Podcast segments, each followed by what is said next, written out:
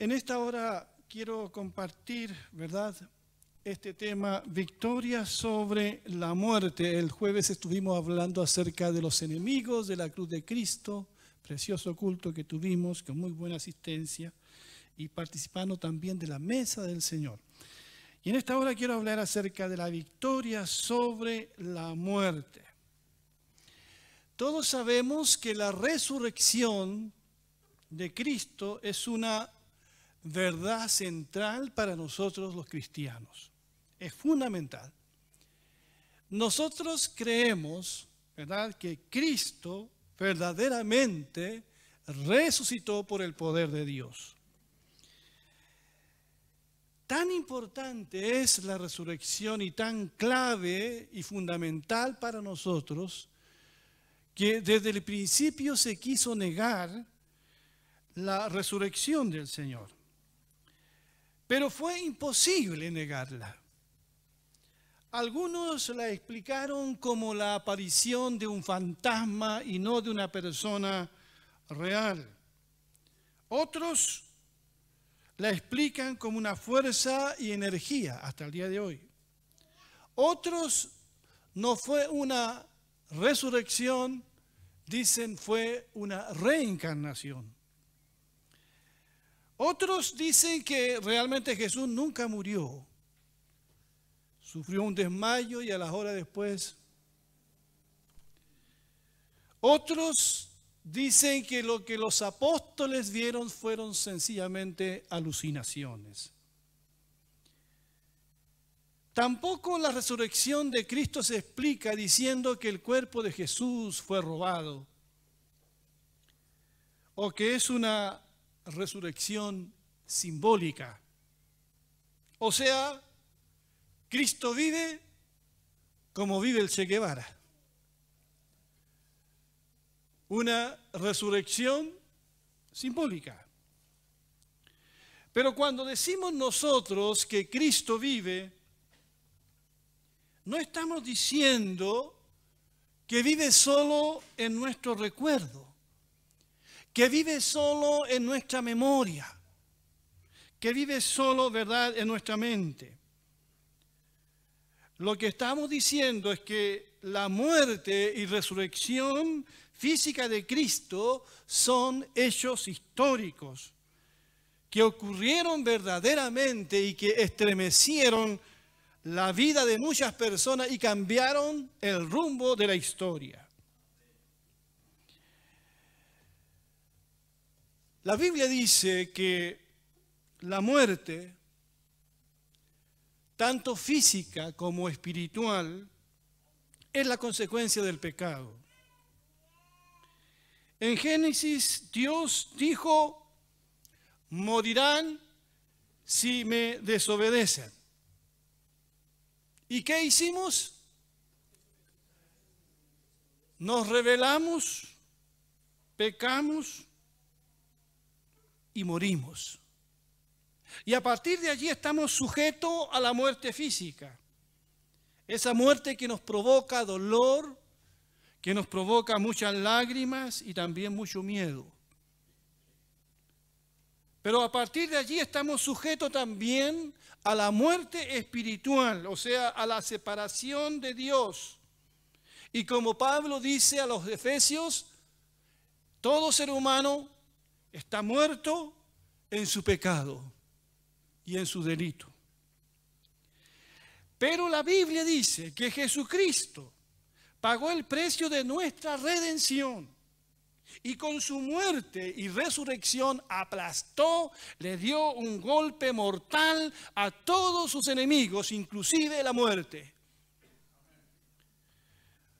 Por eso Pablo escribirá a los Efesios y les dirá en el capítulo 1, verso 20 al 22, Dios dice, resucitó a Cristo de entre los muertos y le dio el derecho de sentarse a su derecha en el cielo. Dios ha puesto a Cristo por encima de cualquier gobernante, autoridad, poder y dominio, tanto de este mundo como del que está por venir. Dios puso todo bajo sus pies y lo nombró como cabeza de todo para bien de la iglesia. Dice entonces que Dios mismo resucita a su Hijo por el poder del Espíritu Santo. Y por lo tanto ahora todo demonio, toda potestad, toda autoridad, tanto en el cielo como en la tierra, están bajo los pies de nuestro Señor Jesucristo. Y la Biblia dice que el último enemigo en ser destruido será la muerte. El posterior enemigo que será destruido, la muerte. ¿Se imaginan ustedes, mis queridos hermanos, un mundo, un mundo donde no exista el temor de la muerte y todo gracias a aquel que se levantó de la tumba? Pablo escribe a los Corintios y en el capítulo 15, 51 a 57 dice, no todos moriremos pero todos seremos transformados. Sucederá en un instante, en un abrir y cerrar de ojos, cuando suene la trompeta. Los que hayan muerto resucitarán para vivir por siempre. Y nosotros los que estemos vivos, también seremos transformados en cuerpos que nunca morirán Nuestros cuerpos mortales deben ser transformados en cuerpos inmortales. Entonces, cuando nuestros cuerpos mortales hayan sido transformados en cuerpos que nunca morirán, se cumplirá la siguiente escritura que dice, la muerte es devorada en victoria. Oh muerte, ¿dónde está tu victoria? Oh muerte, ¿dónde está tu aguijón? Pero gracias a Dios, él nos da la victoria sobre el pecado y la muerte por medio de nuestro Señor Jesucristo. Qué glorioso, ¿verdad? Este texto dice que Cristo nos da la victoria. Primero dice sobre el pecado y después sobre la muerte. Porque el pecado fue lo que llevó al hombre a la muerte.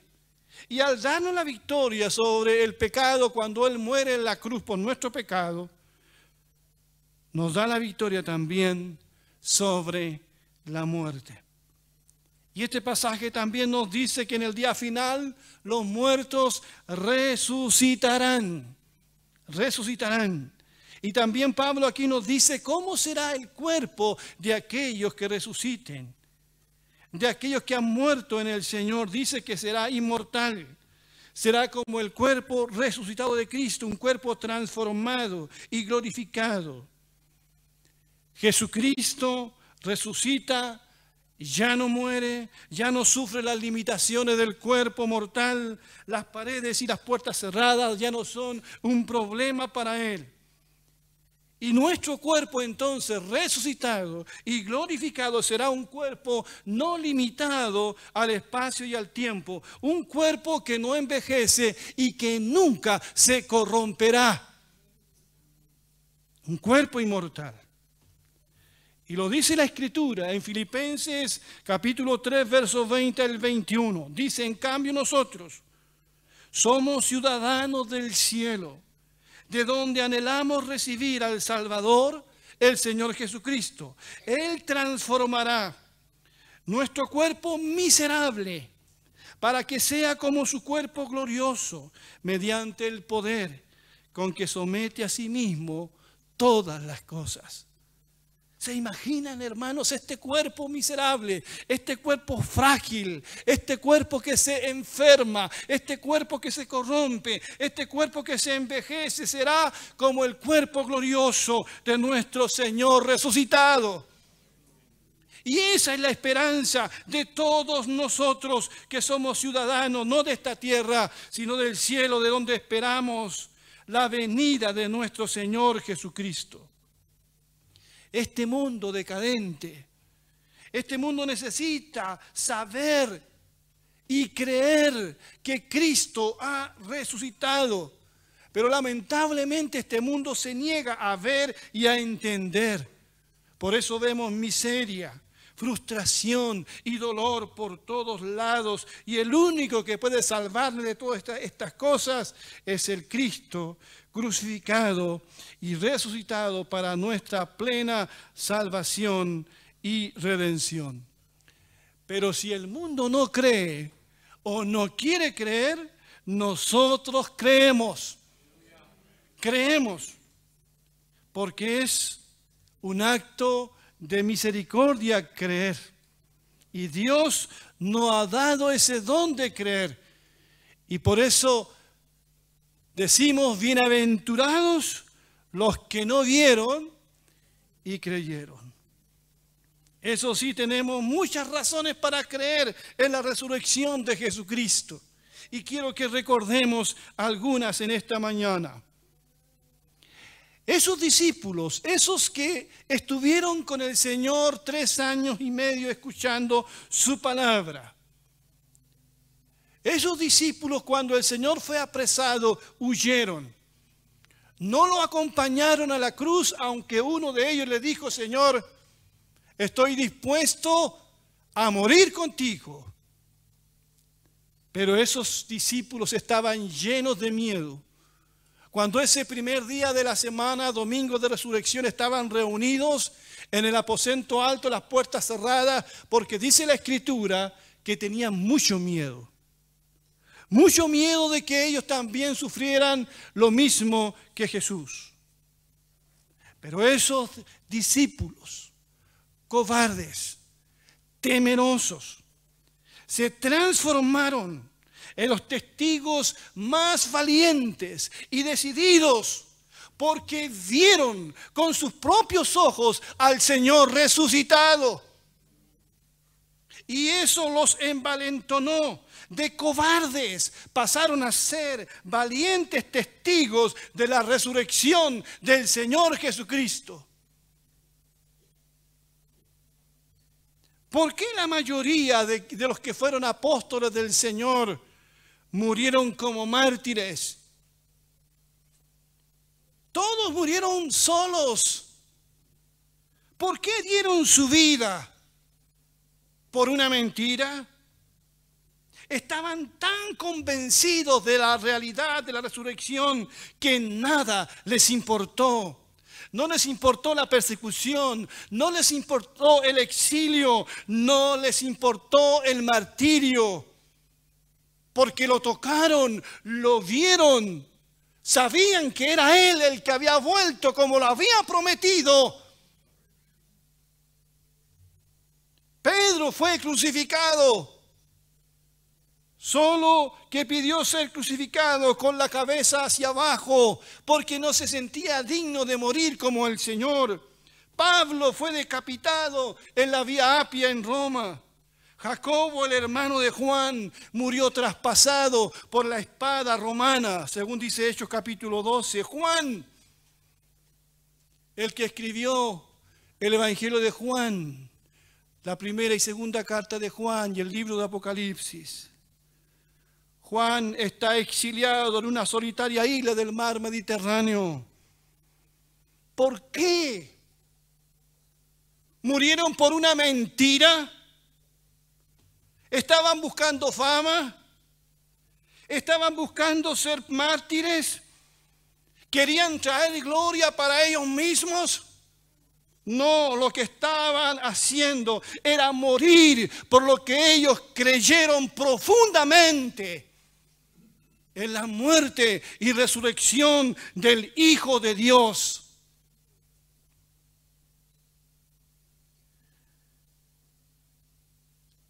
La predicación acerca de la resurrección de Jesucristo fue tan poderosa. Hechos capítulo 4, 33 nos dice que los discípulos con valentía daban testimonio de la resurrección de Jesús y abundante gracia era sobre ellos. Que cuando la gente escuchó este relato de la resurrección, muchos fueron cambiados y transformados, sus pecados perdonados y tuvieron vida eterna. Los apóstoles proclamaron la resurrección en Jerusalén, en el mismo lugar donde ocurrieron los hechos. Los enemigos de la fe no pudieron negar el milagro de la resurrección. No surgió ninguna evidencia contraria. Todo lo que tenían que hacer era mostrar el cuerpo, pero no lo pudieron hacer porque Él resucitó.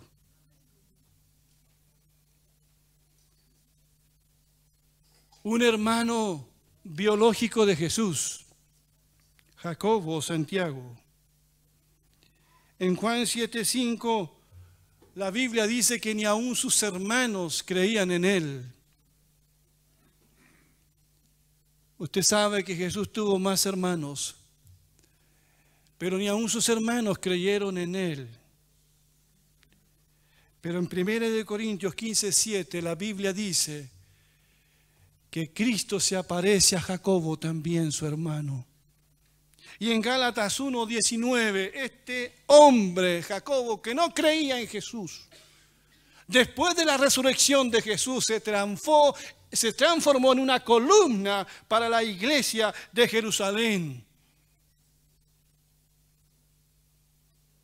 Todo fue por la resurrección. La misma iglesia. Esta iglesia que comienza con un puñado de hombres y mujeres, 120 orando allí en Pentecostés, esperando la venida del Espíritu Santo. Pedro predica ¿verdad? Ese día acerca de la muerte y resurrección de Jesús. Y mucha gente es tocada y dice, ¿qué vamos a hacer? Y Pedro les dice, arrepiéntanse y bautícense en el nombre de Jesús para perdón de vuestros pecados. Y Tres mil personas y después cinco mil personas fueron añadidas a la iglesia. Y la iglesia crece y la iglesia avanza y conquista casi todo el imperio, ¿verdad? Permea toda la sociedad. Y han pasado los siglos y los siglos. Esa iglesia ha querido ser aplastada, la han perseguido, pero aquí está su iglesia. Proclamando que Jesús vive y reina para siempre. Los imperios acaban, los partidos políticos terminan, los dictadores acaban, pero la iglesia sigue adelante, porque la iglesia es el cuerpo del Cristo resucitado.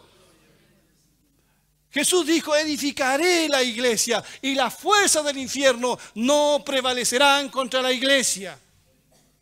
La existencia de la iglesia es prueba viviente de que Él vive porque Él vive en medio de su iglesia. Bendito sea el nombre del Señor. Tengan fe en esto, hermanos. Escuchamos de tantas malas noticias, dolorosas, que están apartando a la gente de la fe en Jesús. Pero su iglesia, su iglesia verdadera, vive porque Cristo vive, bendito sea el nombre del Señor. ¿Por qué un puñado de hombres, la iglesia, eh, eh, al principio en su mayoría judíos, se reunían el sábado y empezaron después a reunirse el domingo como una forma, les quedó tan, le caló tan hondo, ¿verdad? La resurrección de Jesús que del sábado al domingo empezaron a congregarse porque quisieron dar testimonio. Fue tan impactante la resurrección del Señor. La misma conversión de Saulo de Tarso. Un hombre, ¿verdad?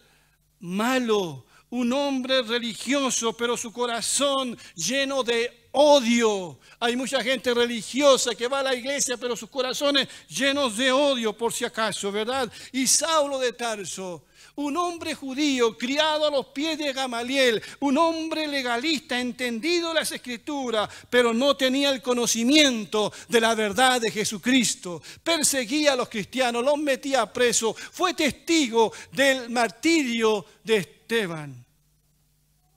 Pero ese hombre camino a Damasco se encuentra con el Cristo resucitado y glorificado.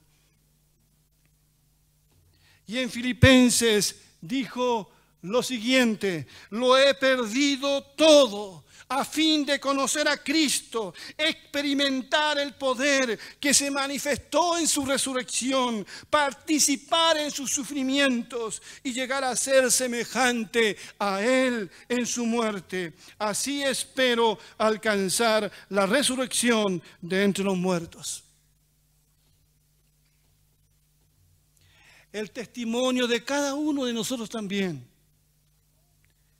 es para mí importante.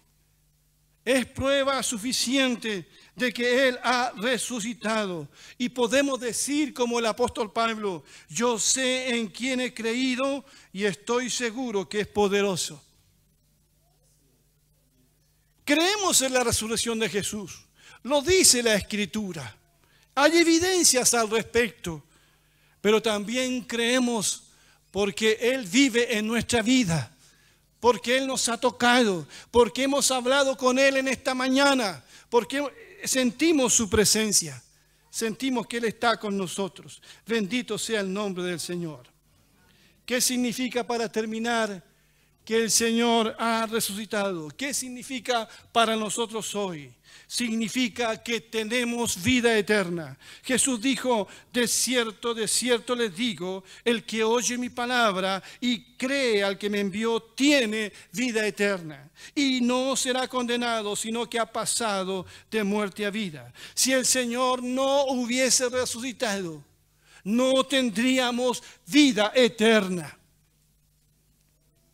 Nuestra fe inspiraría lástima Pablo dice, si Cristo no resucitó, seríamos los más dignos de lástima de todo el mundo. Si Cristo no resucitó, significa que Él murió como cualquier pecador. Si Cristo no resucitó, significa que su sacrificio no fue agradable al Padre.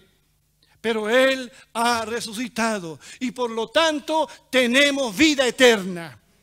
De cierto les digo, el que oye mi palabra y cree, no basta oír, hay que creer, creer. El que cree al que me envió tiene vida eterna. No dice tendrá, ahora mismo tiene vida eterna y ha pasado de muerte a vida. La resurrección de Jesús significa también, hermanos y amigos, que tenemos esperanza una esperanza de una vida con el Señor, con nuestros seres queridos.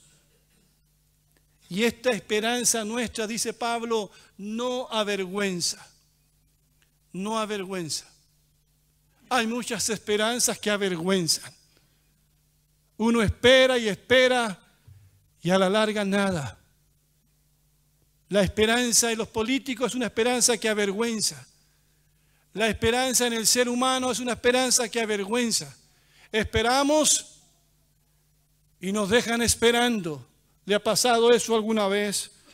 Bueno, la Biblia dice que esta es una esperanza que no avergüenza, porque fiel es el que ha prometido. Y la resurrección de Jesús significa también, hermanos y amigos, que todo, que todo puede ser revertido, inclusive la muerte. Si Él se levanta, y este es un milagro, si Él vence la muerte y vuelve a la vida, significa que Dios tiene el poder para cambiar todas las cosas, si Él así lo quiere, para revertir todas las cosas. Nosotros en el tiempo en que estamos viviendo vemos, vemos corrupción por todos lados, ¿verdad? ¿Están de acuerdo conmigo con eso? Ya no hay en qué creer ni en quién creer. Hay un olor a muerte increíble. Un olor a pudedumbre. Muerte y muerte por todos lados. Ya no hay en qué querer.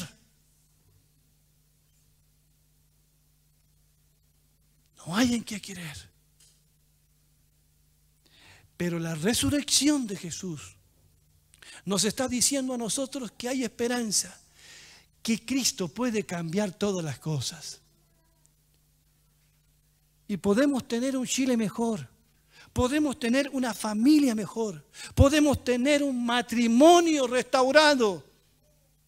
Puede estar roto, puede la familia estarse desintegrando, puede tu vida estar atrapada en el alcohol y las drogas, en algún vicio oculto que está allí escondido y que nadie sabe.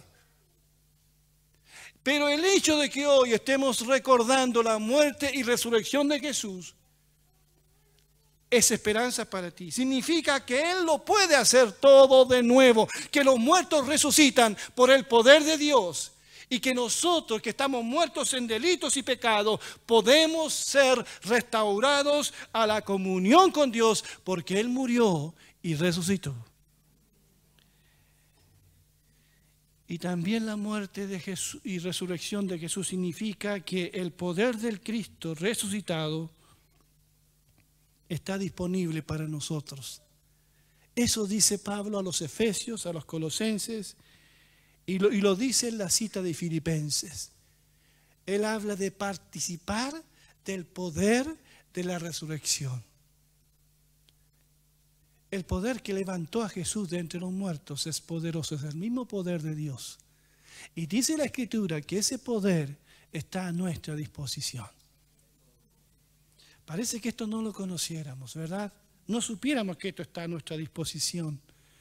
Porque a veces los cristianos de hoy caminan agachados, están tristes, han perdido el gozo, son salvos, pero han perdido el gozo de la salvación, han perdido el poder para testificar del Señor, para vivir la vida cristiana. Parecen como cualquier persona.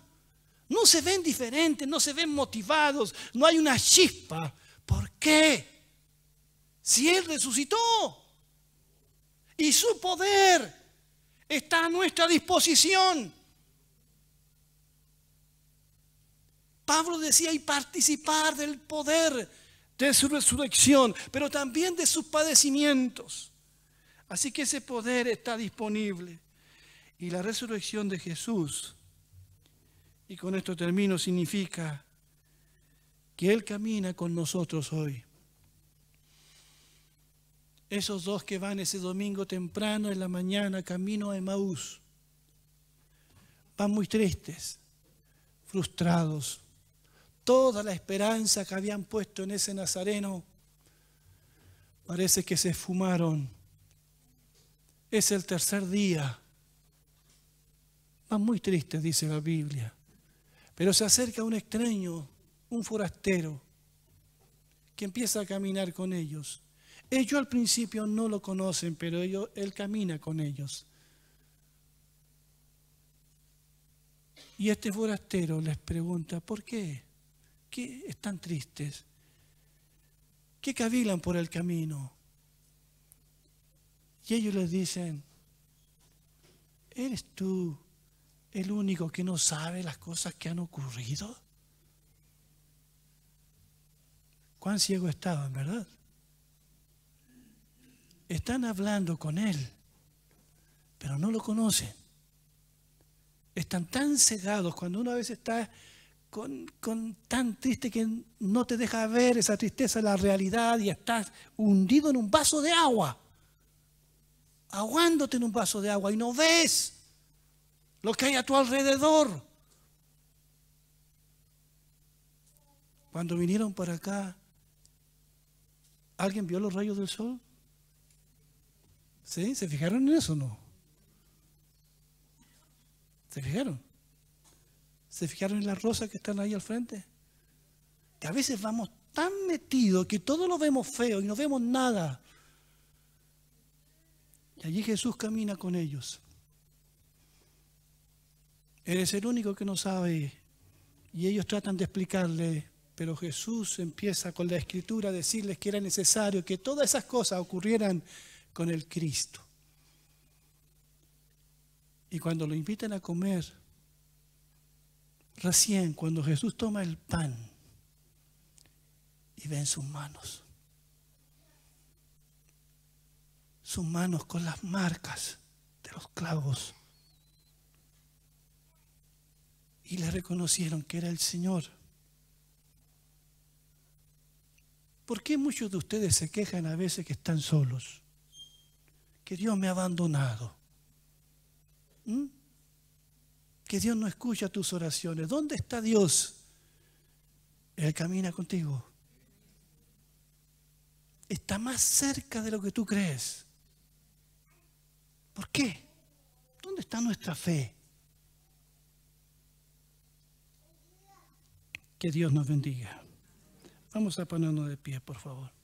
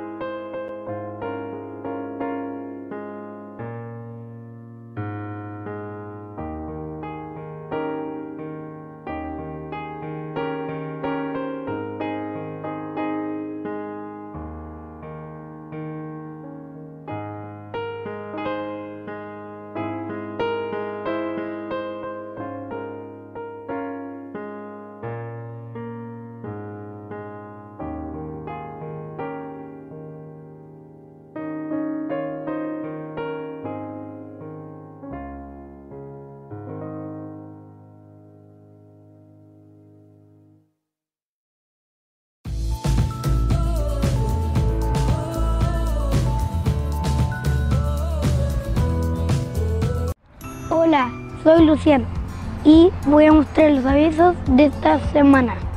La mujer que teme a Jehová, esa será alabada.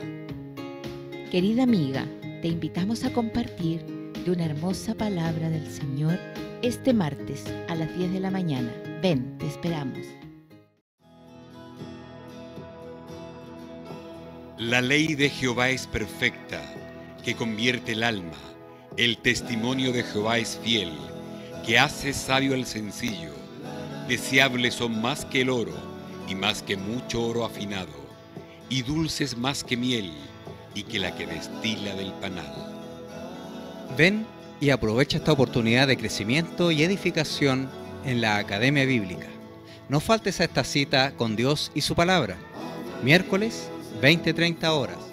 Ya te lo he ordenado, sé fuerte y valiente, porque el Señor tu Dios te acompañará donde quiera que vayas. Te invitamos a compartir un momento especial con la palabra de Dios, momento de oración y un rico desayuno. Sábado 8.30 horas. Hombres entregados. Que nadie te menosprecie por ser joven. Al contrario, que los creyentes vean en ti un ejemplo a seguir en la manera de hablar, en la conducta y en amor, fe y pureza. Joven, Jesús te está llamando. Participa en las actividades recreativas y lo más importante, conocer la palabra de Dios. Ven y comparte con nosotros los sábados a las 19 horas.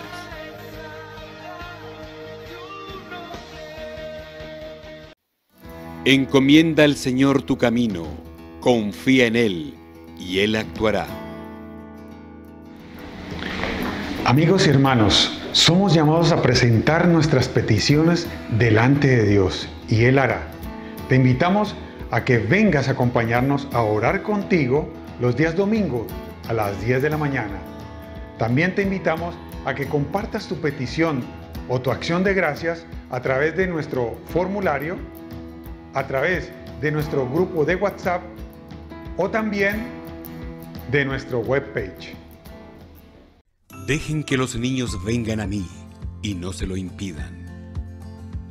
Hola amiguitos, te invito a participar con nosotros todos los domingos a las 11 de la mañana para saber algo más de tu amigo Jesús.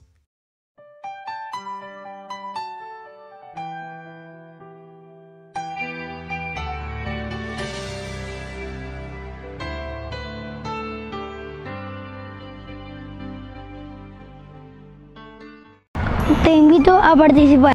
Síguenos en Facebook, en nuestro canal de YouTube, nuestra página web